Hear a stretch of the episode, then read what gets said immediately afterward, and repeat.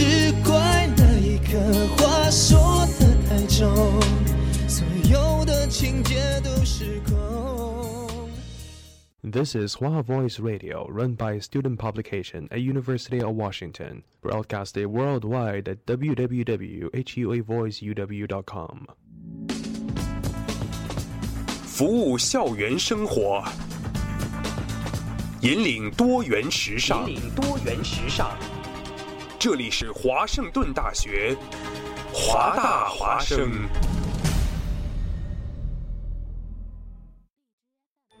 烟雨朦胧，草木常青，西雅图又度过了安稳而平常的一天。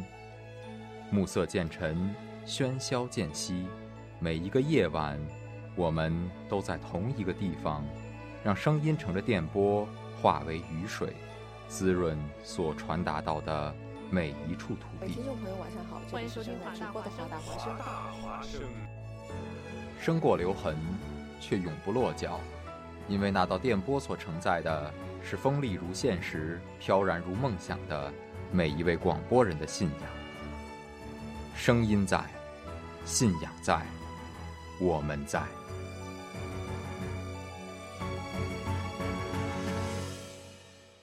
当一天结束，夜幕降临，你会想起什么？是否某件事？是否某个人？你会微笑，又或是沉默？那是只属于夜晚的温柔追忆，是一段段你们的夜的故事。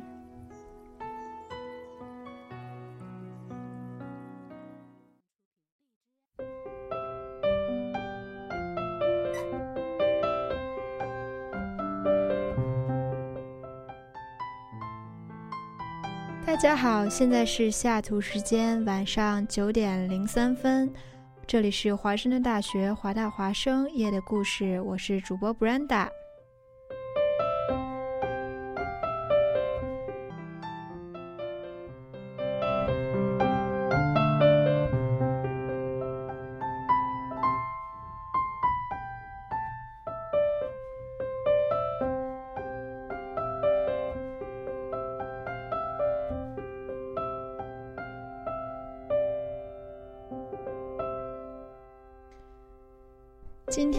给大家带来的第一个故事呢，叫做《世界上的另一个我》。在这个故事呢开始之前，我想分享给大家这样一句话，我在看到了一个一个非常有名的一个在网上的一句话，我觉得非常好，可以分享给大家，叫做“分身”。是这样子的，他说：“或许每个人都在寻找自己的分身，而正因为找不到，所以每个人都是孤独的。”世界上的另一个我，天空路。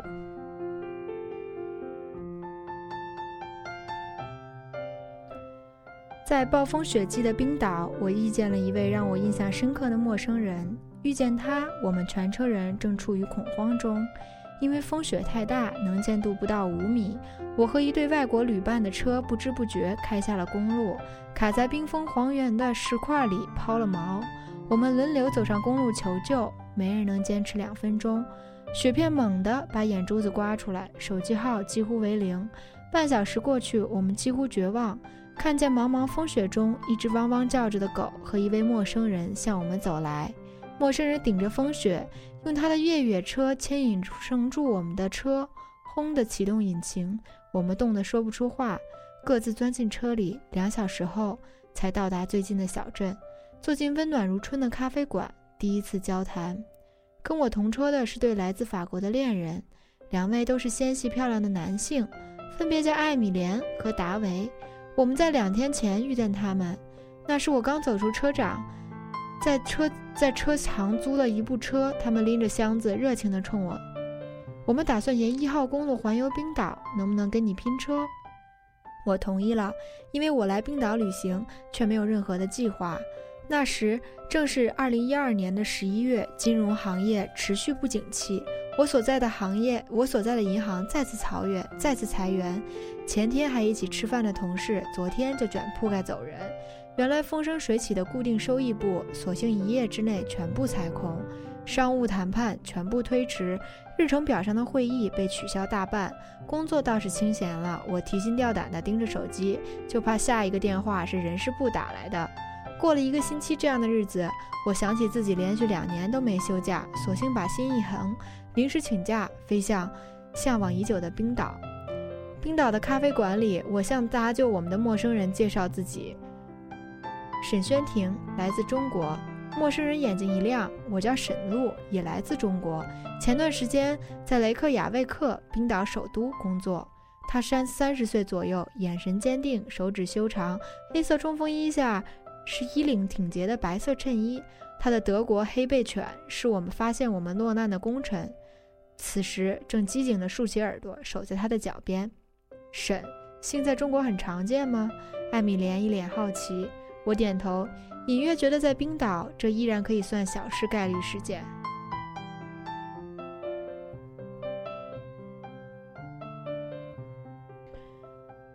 沈路的旅行跟我们几乎一致，简单商议后，我们决定一起出发，互相照应。我从未想过这是一场突如其来的感情的开端。冰岛的冬天白昼短暂，刚过下午三点，天色就迅速变暗。我和旅伴们在一个城市的附近投宿，这一带是美剧《权力的游戏》的拍摄地，据说演员们也住过这里的小旅馆。店主身高足有一米九，满头浅金短发，眼睛蓝得透明，因为在淡季见到客人而活力四射。我们在面前摆上一大圈黑啤酒。又热情洋溢地端出冰岛的特色驯鹿汉堡和精肉沙拉。驯鹿汉堡配上生菜和番茄，咬起来鲜美多汁，入口即化；而精肉沙拉则有神奇的腐蚀气息，大概是常年在海上漂泊的维京岛维京海盗熟悉的味道。窗外风雪肆虐，长夜漫漫。艾米莲提议：“我们来深入彼此吧，从介绍不为众知、不为人众知的爱好开始。”他对我挤挤眼，女士优先。我喝了一大口啤酒。我嘛，在工作之余偷偷的写小说。为什么要偷偷的？我的工作要求数据说话和风险可控，而我的小说大多奇幻怪诞。我可不想让各老板和客户们不安。你呢，沈璐？我是建筑设计师，在欧洲设计过一些博物馆和音乐厅。个人爱好是飞行，刚拿到私人飞行驾飞飞机的驾照。我咕咚地喝下啤酒。来冰岛前，我一直在构新的小说《男二号》的人物就是设定的建筑设计师，因为我需要他构建并最终摧毁小说里的虚拟世界。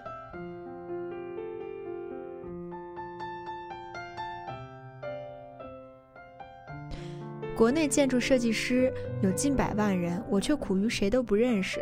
我看着沈璐，不小心看得有点久。几圈黑皮下肚，精肉沙拉也吃得见底。法国恋人们从欧洲杯聊到同性爱情的不易，神鹿和我也介绍了国内的买房潮和耕作压力，越聊越深入。这天夜里，大风几乎掀翻屋顶，我怎么也睡不着。到了凌晨四点，忽然收到一条长长的微博私信，沈璐居然上网读完了我的处女作小说，不仅给出中肯的评价和建议，还探索了我未想到的新结局。既出人意料，又合情合理。我在黑暗中盯着发光的屏幕，感到说不出的快乐。第二天上午，风雪奇迹般的停了。我们驱驱车西行，正午后达到火山的山腰，向火山口进发。地热融化了山上的雪，土壤呈现出深深的铁锈红色。没有树，也没有活物，荒凉的像火星。我背着登山包和相机，感觉碎沙在鞋底如蛇一般向下游动，一个大意就会摔成外星人，干脆手脚并用，很快就累得气气喘吁吁。刚坐下休息，忽然觉得背后一轻，沈路折返回来，拎起我的登山包，二话不说背在自己身上。我接管了他的德国黑背犬，奋力一口气登上了山顶。与想象中冒着黑烟、遍地硫磺的山火火山口不同。这里静得出奇，凝固的熔岩铸成的山壁周围围着一汪圆圆的深水湖，冰面光滑如镜。我小心翼翼地向湖中移动，害怕脚下的冰块突然破裂，我就直坠地狱，在岩浆里尘归尘，土归土。达维和艾米莲却欢呼着直奔湖心，脚下一滑，双双滑在冰面，索性相拥相吻。我笑了笑，转脸正好撞上沈露的视线。好滑，我说。好滑，他说。达维支起三脚架，大家丢掉帽子和手套，手牵手举过头，围着相机圈成一圈。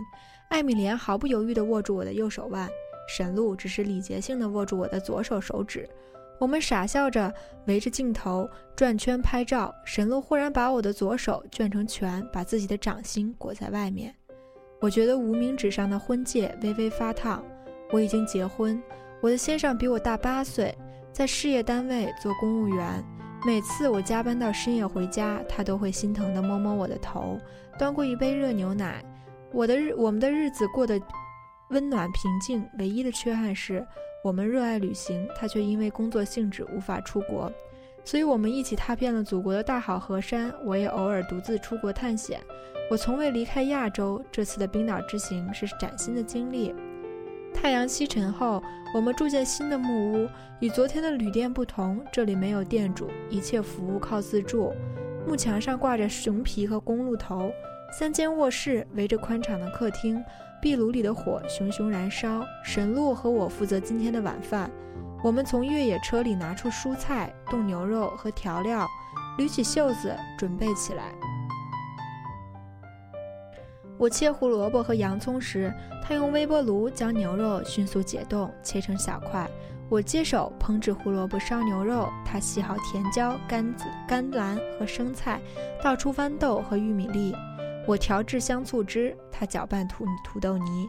五十分钟后，中西合璧的晚餐已经被端上长长的松木桌。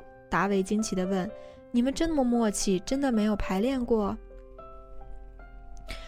晚饭中，我几乎没有跟沈露说话，沈露也尽量不看我这边。我们都拼命地找法国人聊天，偏偏艾米莲喜欢中文，喜欢文文艺性质的集体活动。她郑重地写下三十个词，要我们按重。重要程度各自排序，最后只能留三个代表自己最重视的东西。我瞧了一眼，看似简单无厘头，却像是人生的终极问题一样艰难：权力、家庭、信仰、成就、隐私、影响力、友谊、知识、探险、卓越、创造力、责任、勇气、公正。安全、专注、正直、服务他人、友善、快乐、平衡、独立、休息、幽默、健康、感恩、和谐、谦逊、忠诚、真挚。我们苦想了之后，把各自的答案推向木桌中间。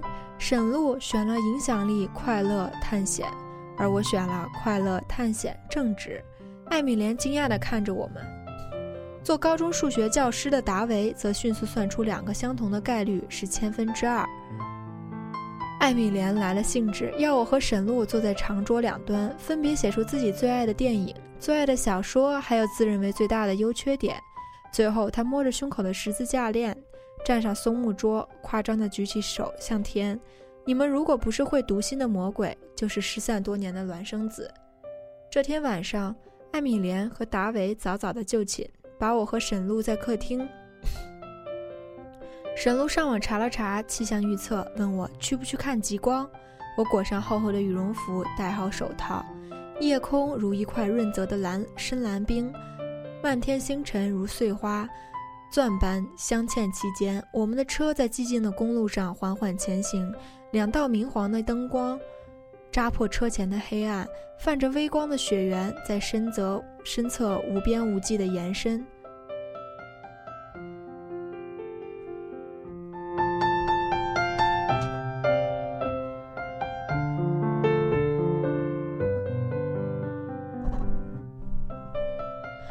沈轩庭，沈露淡淡的问：“你结婚了吧？”我点头。你呢？有女朋友？打算什么时候结婚？暂时没打算。我想回中国，他是英国人，想留在英国。沈露直直视前方，你的先生是什么样的人？问的有点突突兀，但是我想知道。一群驯鹿从车前跑过，巨大的驯角和白黄色的毛皮在光柱中猫的一现。他很顾家，我想了想，有责任感，也迁就我。是像哥哥那样的人，很好的人，听起来很幸福。沈露笑了笑，有点冒昧地问：“你们将来有什么打算？”努力工作还贷，几年后有孩子了，再换个学区房。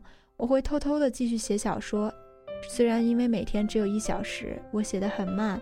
我心上应该会留在体制里，一步一个脚印，直到退休。我没有告诉沈露，我还会独自出国旅行，下一站是玻利维亚的天空之境，乌尤尼泽盐藻。我总会觉得独自旅行有些寂寞。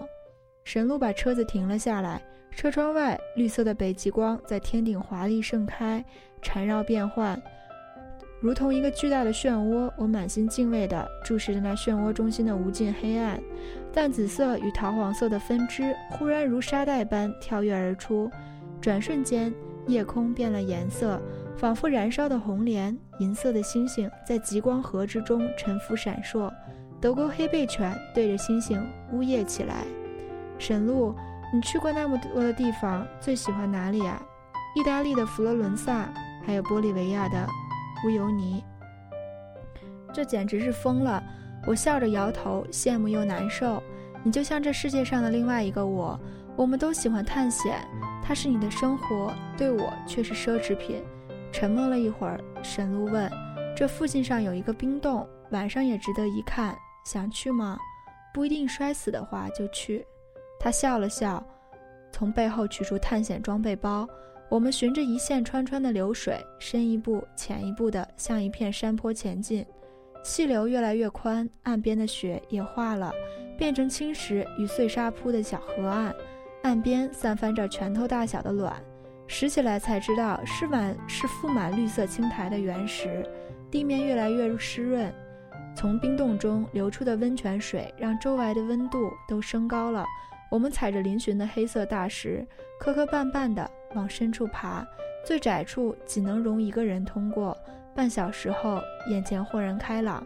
这里由于极光相比毫不逊色的绝美景致，随着头顶和手电光的照耀，我们看见一个蓝冰柱的天然宫殿，厚厚的冰面如鱼鳞般包裹着从穹顶到脚底的所有石块，圆润光滑，闪烁着深深浅浅的蓝色光芒。山洞正中有一眼温凸的温泉，周围水汽氤氲。我们一左一右地爬上温泉旁边的凸起的冰舌，缓慢庄严地坐下去，就像坐在王座，然后疯子似的大笑起来，声音在冰冻的宫殿里往复回响。我最喜欢这样的地方。我把我把安全帽和没电的手机往旁边一丢，毫无风度地往冰舌上一躺。去他的裁员，去他的加班，去他的学区房，去他的车牌摇号，忽然感觉好自由。沈露转过脸，很认真地看着我：“你有没有想过，可以一直这样自由自由下去呢？”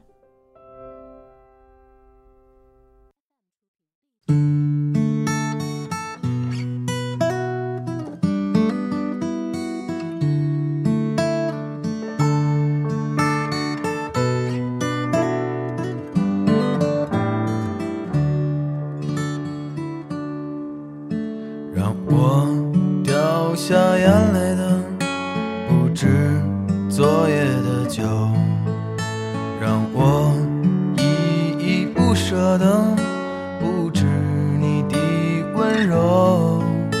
一路还要走多久？你攥着我的手，让我。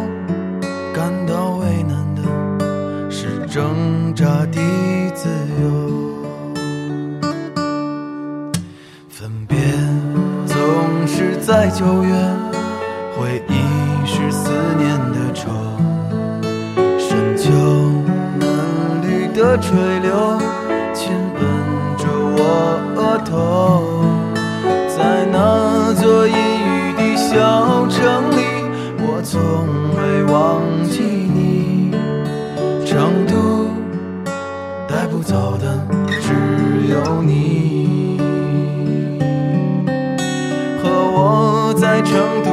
街头走一走，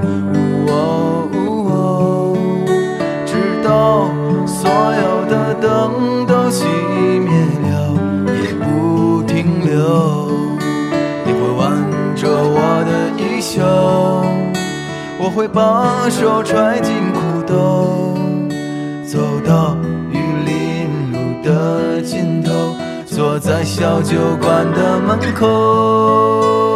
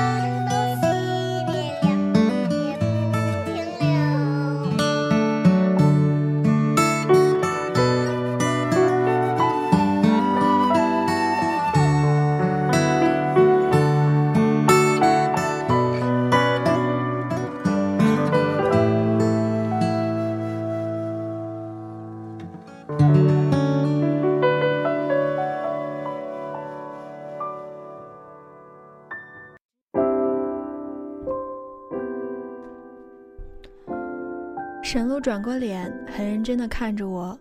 你有没有想过，可以一直这样自由工作下去？我不需要你担心生活的问题，你可以辞了工作，安安静静地写小说，写累了就和我一起探险。我们才认识两天呀，可是我觉得我们好像有一直都认识。遇到你以后，我有一种奇怪的完整的感觉。我知道，因为我也有同感。我擦了擦滴在脸上的水。冲他笑笑，可是，一切都太晚了。我们开始天南地北的侃大山，说超级英雄，说大学时代，说希腊神话，说宗教战争。风动万年的蓝冰在我们头顶融化。我想，未来也许再也不会遇到这么聊得来的人。我们大声歌唱，歌唱之后是沉默。我们走出冰洞，开车回去。神路把我送到窗外，送到送到卧室外。笑着叮嘱我锁门，谨防万一呀。嗯，谨防万一。第二天早晨时，我把未来几天的车费、住宿提前给艾米莲和达维，告诉他们我需要提前回中国。法国旅伴们惊讶不已，沈路低下头，藏起他的表情。半小时后，他帮我把行李拎上车，笑着向笑着向我伸出双臂，拥抱一下吧，世界上的另一个我。这是我最后一次见到他，我不知道他会不会后悔。也许我的选择不是为了保持独立，而是因为懦弱。可是如果我留下来，心里会种下内疚的种子。快乐、探险、正直，这是我最重视的东西。一个内疚的人是无法真正快乐的。我想，沈璐也明白，他会和我独自踏上异乡，也许带着同一本书，在不同的地点、不同的时间，朝圣同样的梦想。在冰岛的机场，我给我的先生打了个电话，聊到最后，我问他：“这里有三十个词，你觉得哪三个最重要啊？”他认真的想了一会儿。选择了跟我完全不同的家庭、权利、责任。这是正值中国的半夜，他说：“老婆，我想你了，我也想你。今天去哪里玩？”他啪啦啪啦地按着鼠标，看着冰岛地图。你们大概到大瀑布附近了吧？老公，我今天回家。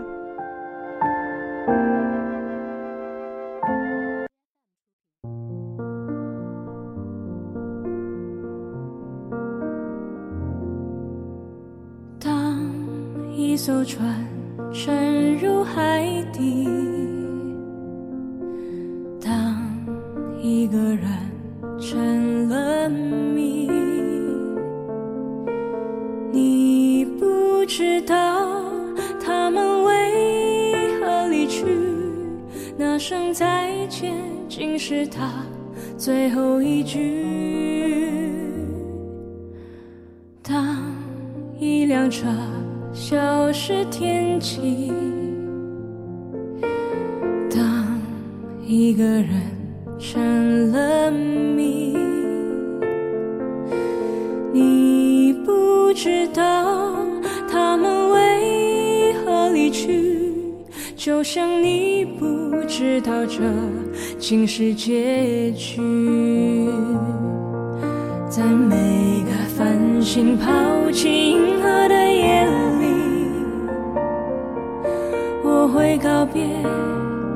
告别我自己，因为我不知道，我也不想知道，和相聚之间的距离。当一辆车消失天际。当一个人成了谜，你不知道他们为何离去，就像你不知道这竟是结局。在每个银河坠入山谷的梦里，我会醒来。也忘记梦境，知道，你也不会知道，失去的就已经失去。当一艘船沉入海底，当一个人。成了谜，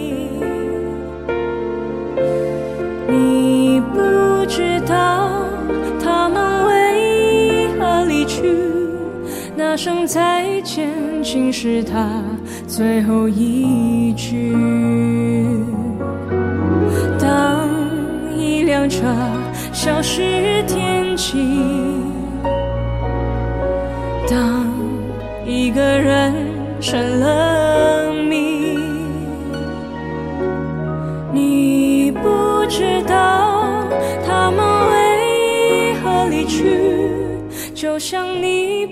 知道这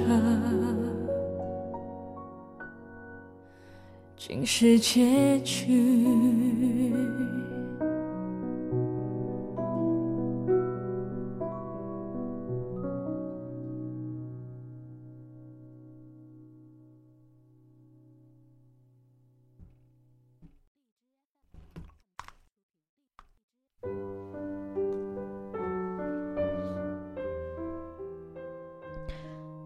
梦想是什么？笑话，我们那个时候根本没有“梦想”这个词。要是每天能够吃饱饭，吃完碗里还能留点油水，够我们用开水泡碗汤喝，就觉得很开心，很开心了。我曾经不止一次地问及我父亲，他小时候的梦想是什么，但得到答案几乎永远是上述的回答：八年新疆插队，八年江西流窜，十五岁就打包行李，坐上三天三夜的火车离开上海，去到一无所知的边疆。为什么那么小就舍得离开家呀？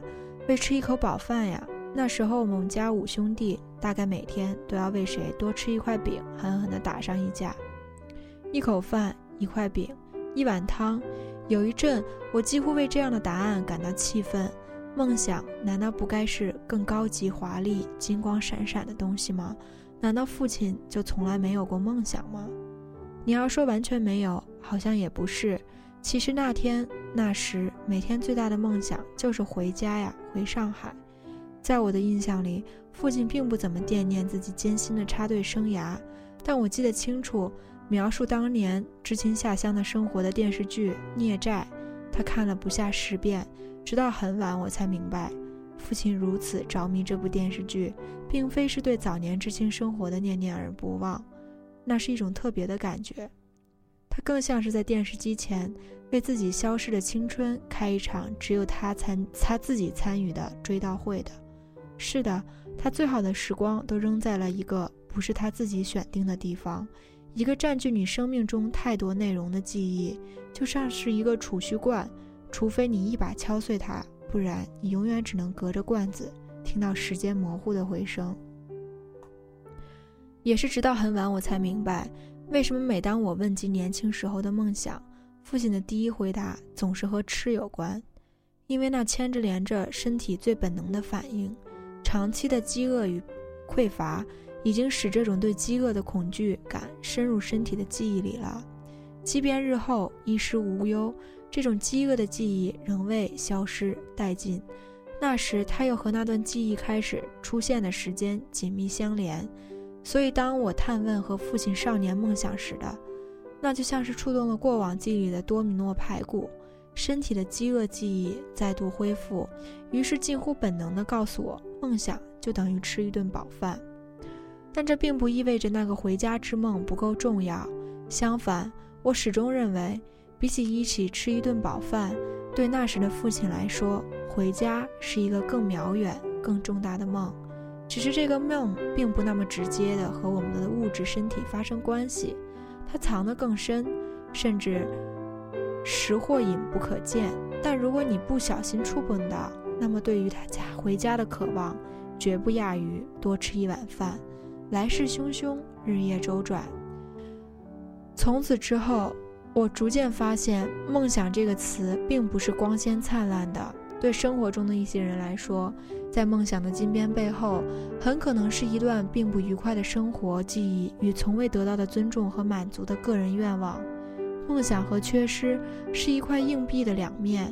有时候，梦想很像是蘸了颜料的缺失，抹了调料的苦涩，一如电影。港囧里的富二代小舅子包贝尔举着一架 DV，追问姐夫徐峥的内心的梦想，无心回答的徐峥，不完全是因为他正心心念念的要去跟初恋约会，更重要的是，初恋失败的他根本回答不了这个问题，这是他尚未消化的一段记忆。在电影院里，这段追问戏一直让我印象深刻，不是因为它好笑，事实上。这出桥段一点也不好笑，倒是有点无聊。我对他的记忆深刻的原因就在于，从什么时候开始，询问别人内心的梦想，变得跟随口问一句“今晚上吃什么”一样简单？又是从什么时候开始，我们可以如此轻松随便地跟人闲聊自己的梦想，就像聊出一肥皂剧一样，或是一次用餐后的大众点评？在我如今有限的看电视的经验里。我忽然发现，不论是娱乐的、财经的，还是政治的，似乎每一个人都张大了嘴，奔走相告自己的梦想。梦想如同一群群广场歌，肆无忌惮地扑面而来。你的梦想是什么？不再是一句珍贵、轻声的低头寻细寻，而是一场娱乐演出里的通关口令，一句言不由衷的既定台词，一次说给别人听，胜过告诉自己的公关宣传。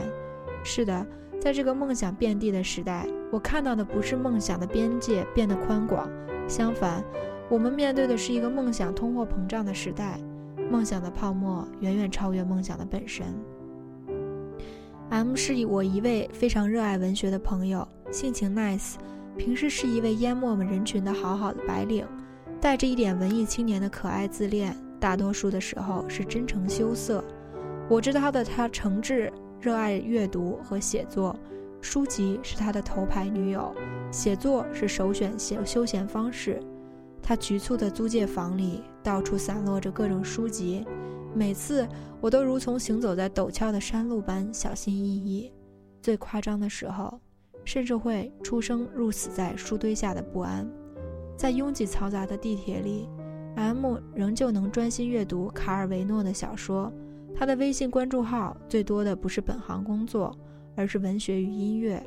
不止一次，他跟我谈起自己最大的梦想，就是有朝一日能够出版作品。我始终记得他讲起这个梦想时候的表情，充满期待，不乏坚定，外带一点自我嘲讽和不确定。说实话，在我眼里，他早已是一位写作家了。写作已经不再是他高高悬挂头上的梦想，而是须臾不离其间的一种生活。在这个对文艺青年痛加嘲讽的时代，M 的生活让我知道这些陶弄之词的无力与滑稽。拥有精神的生活的人是令人嫉妒的，他们的夜晚远比我们想象的要丰富完整。那么多过去的文学家、音乐家、哲学家的灵魂，竞相奔走，竞相奔赴他的夜晚，高朋满座，川流不息。然而，在一次小型范围的朋友聚会上，他却让我深感震惊。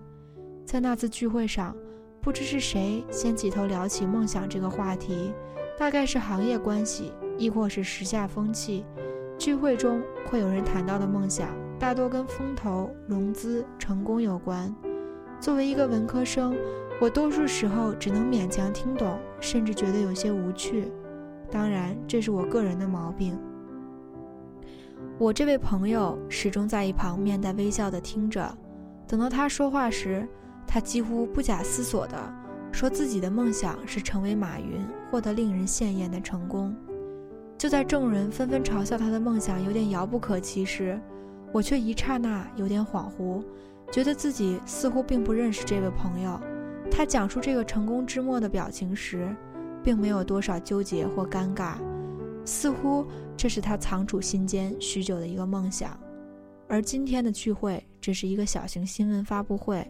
我不过是有幸听到这个消息的一份子，很长一段时间，我都有点困难的将热爱写作的他和期待成为马云的他拼接起来。坦白说，我并不认识这位朋友，我并不认为这位朋友放弃了他的文学之梦。在此之后，我们仍旧多次深夜空谈文学，但他怎么会如此自然地谈到我从来不曾听过的另一个梦想呢？是我不够了解他。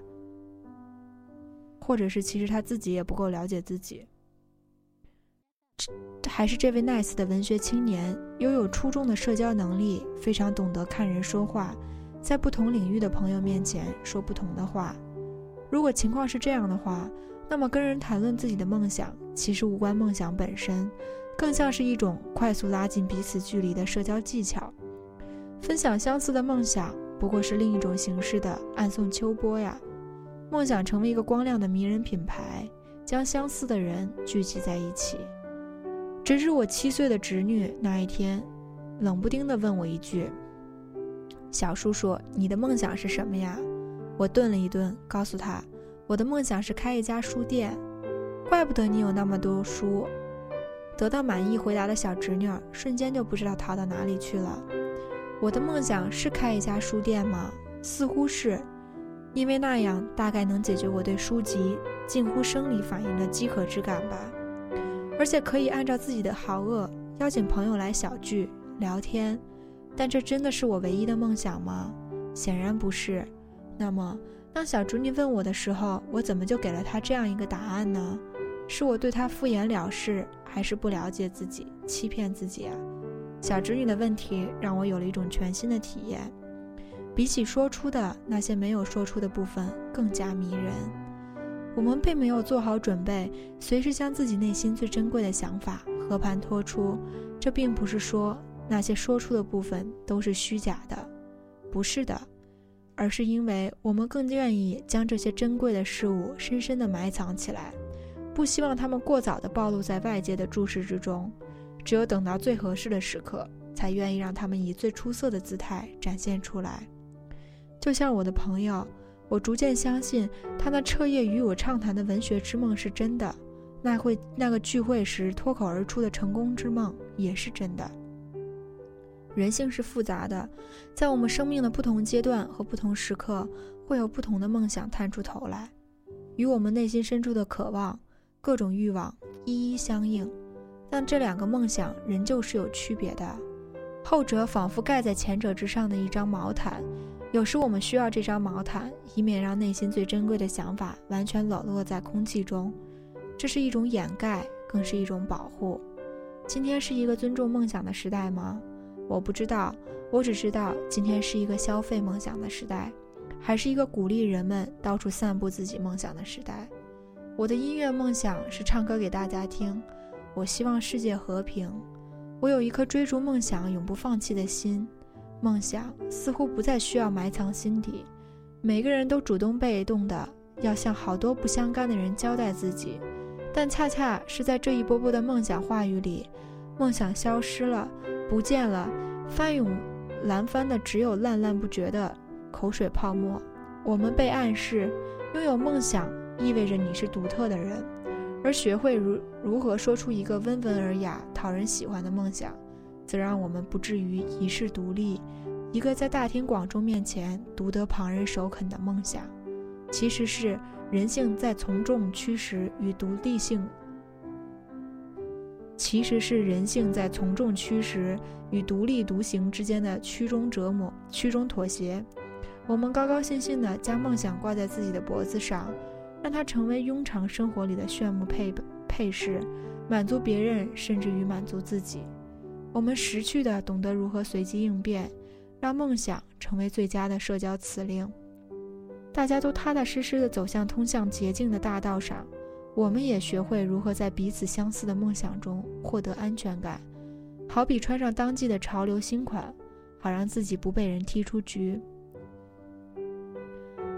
甚至总有些人动辄的便问：“你的梦想是什么？”很抱歉，我看到的不是对梦想的关切。相反，这时候梦想是缺席的，在场的只是权力。这一场面提醒我，总有一些人可以凌驾于他人的梦想之上，可以贸然的给他人的梦想亮灯或是灭灯。原来梦想从来不是梦想者的通行证。如果一个社会从不关心实现梦想的社会建制是否能够足够完善，只是天天忙着盘问别人的梦想是什么。那就是另一种黑白不分、轻重颠倒。我现在有点后悔，当初对于父亲的追问，并无恶意的初衷，往往让我们忽略、忽视可能带给别人的不适。比起那些为了迎合他人而洒脱道出的梦想，父亲那只停留在多吃一碗饭的梦想，如今反倒更令我难忘。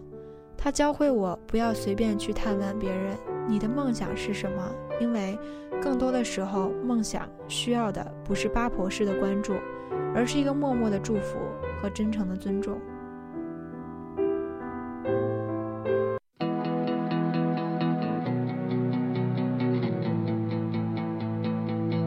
勇敢的你站在这里，脸庞清瘦却骄傲。在这远方，没人陪伴，只有幻想和烦恼。无聊的、渺小的，反对不公平的世界，没能继续的革命，不欢而散的告别。我倒下后不敢回头，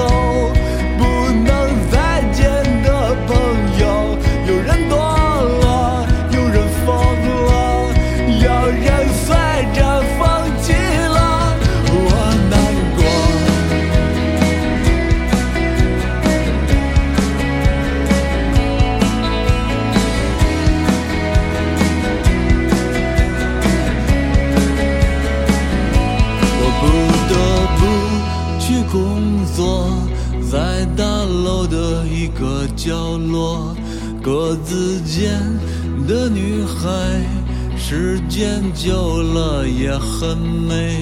我会和她结婚，带我去小城过年，忘了吧那摇滚乐，奔腾不复的时代。我倒下后不敢回头，被社会伤害的人们，有人堕落，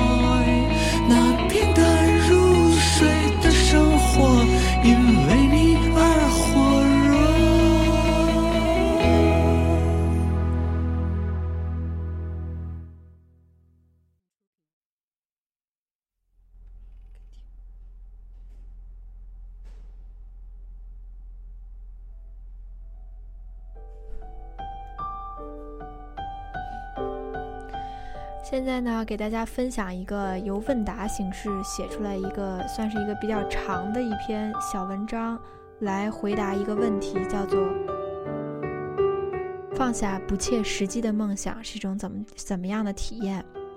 有一个人叫做三儿猫，他问：从小受到世界教育是要我们勇于追求梦想，可是长大后，朋友却告诉我，不切实际的梦想有时候也会耽误我们自己，要学会面对现实。请问有谁放下过不切实际的梦想吗？啊，这个回答的人叫做曲依依，他是这样说的：其实我过去一直梦想成为一名歌手，觉得唱歌唱歌比写作酷炫多了。台上哼一段旋律，一颦一笑，直接迷倒众生，击穿灵魂，简单赤裸，不像写作那些经久不衰的句子，可能是作家边抠脚写的。也谁也捕捉不到文字背后的人。四岁时亲人婚宴，我拿着话筒咿咿呀呀地唱过当时最热的歌曲《常回家看看》，一经四座。我小学时有十个厚厚的歌词本，几乎收入华语乐坛所有金曲。初中时坐校车放学，在摇摇晃晃的角落里现场作词编曲瞎唱，用手机录制了好多的 demo。拜访过小镇唯一的声乐老师，每周偷偷摸摸一路小跑去他家上课，咿咿呀呀唱民族歌，唱美声，镇的小区车鸣一片。高中时翘课，躲在洗手间里掏出手机玩唱吧，年主年级主任直接闯进女厕所把我拎出来。虽然没正式登台唱过歌，不知自信何处而来，那时觉得自己简直是天才。将来妥妥的在作家娱乐圈、传媒娱乐圈多期发展，贴地飞行，石破天惊。进大学不久，我参加了人生第一次歌唱比赛，唱《夜夜夜夜》，结果没一句在调上，副歌直接飞到九霄云外，嘘声一片。佯装镇定下台，脑袋一片空白，不甘心。一个月后，找机会又在台上唱了首《囚鸟》，撕心裂肺，喊到高潮时。看到了观众们对我尴尬扭曲的表情，后来实在唱不下去了，大脑缺氧，心乱如麻，跟大家说了句“开心就好”，仓皇下台，难过到极点。倒不是因为没面子，毕竟选择性的不要脸是打出娘胎就学会的道理。在舞台上主持节目，一直习惯做出丑的谐星，丢点面子是不在话下的小事。难过是因为从没意识到自己不会唱歌，原来击碎我梦想的不是什么怀才不遇、生不逢时，不是寄生鱼何生亮，只是没天赋、没实力。这太讽刺了。我可以云淡风轻地承认自己不擅长跳舞，毕竟从未在这条路上付诸行动。但是从小学起埋下的梦想，冬练三九，夏练三伏，最后被平庸二字瞬间粗暴秒杀，实在太痛苦。突然觉得，即使在梦想被过度消费的时代，也不苛刻，也不苛责庸庸众人，只是许多人运气不好，没有把梦想和自己的天赋才华对应，只好过早接受平庸。我是后来用了很长时间，才慢慢接受了自己音乐上的平庸。我像往常一样，在月大如窗的夜里静静听歌，终于发现曼妙入耳的声线真的不属于我。不过忽然轻松了。每个人背着很多包袱前行，但不是每个包袱有硬邦邦的重量。丢弃不切实际的梦想，就是放下被注水海绵塞满的包袱，打碎妄想的假象。好在。这个梦想的包袱放下了，我还有别的梦想。我会竭尽全力保护好其他包袱，送他们去往真正的终点。这就属于不切实际梦想最好的殉葬。前几天，二零一六级超女生编导的找我，问我要不要参赛。有那么一个瞬间，我短暂的幻想过，或许找个师傅卧薪尝卧薪尝胆突击几天，会不会焕然一新站在台上？贴地飞行，石破天惊，而身体里另一个声音打岔道：“别做梦了。”就这样，一分钟后，我跟编导说：“对不起，我不会唱歌。”笑忘书里唱，从开始哭着嫉妒，变成了笑着羡慕。从前对歌唱这件事心怀敬畏，不敢随口哼歌，和一群人唱 K 一定唱最拿手的，别人夸我两句就飘飘然，觉得自己真是当歌手的料。现在。走在哪随便唱，在 KTV 也嘶吼的不顾形象，开心就好。从前，好想变成舞台上摄人心魂的歌者，现在觉得，做个走心的听众也不错。认清自我的局限性之后，我反倒更珍惜自己现有的才华，更珍惜那些微弱的光亮，是吧？那句话说的，我与我周旋，宁做我。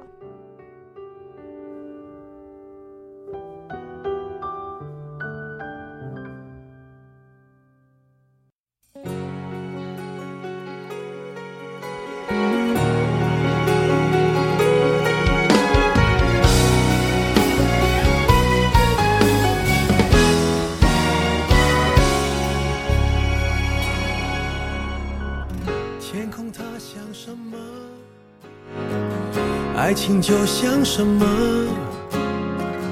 几朵云在阴天，忘了该往哪。转眼又到了跟大家说再见的时间了。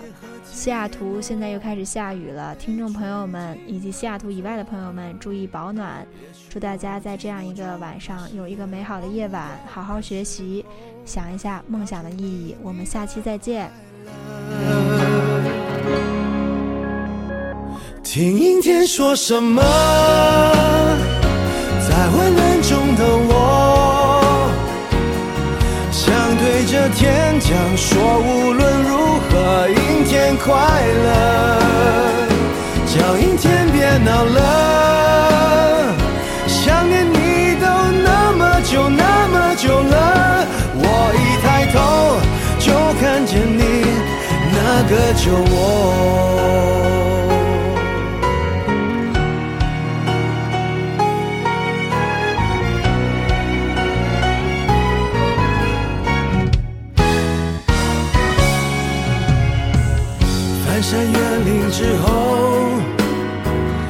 却神出鬼没。你像一首唱到沙哑偏爱的情歌，旅途中坐一坐，在秋千上的我，原来我忽略的，如今想纪念也没用，那些时光的因果。说什么，在混乱中的我，想对着天讲说，无论如何，阴天快乐，叫阴天别闹了，想念你都那么久那么久了，我一抬头就看见你那个酒窝。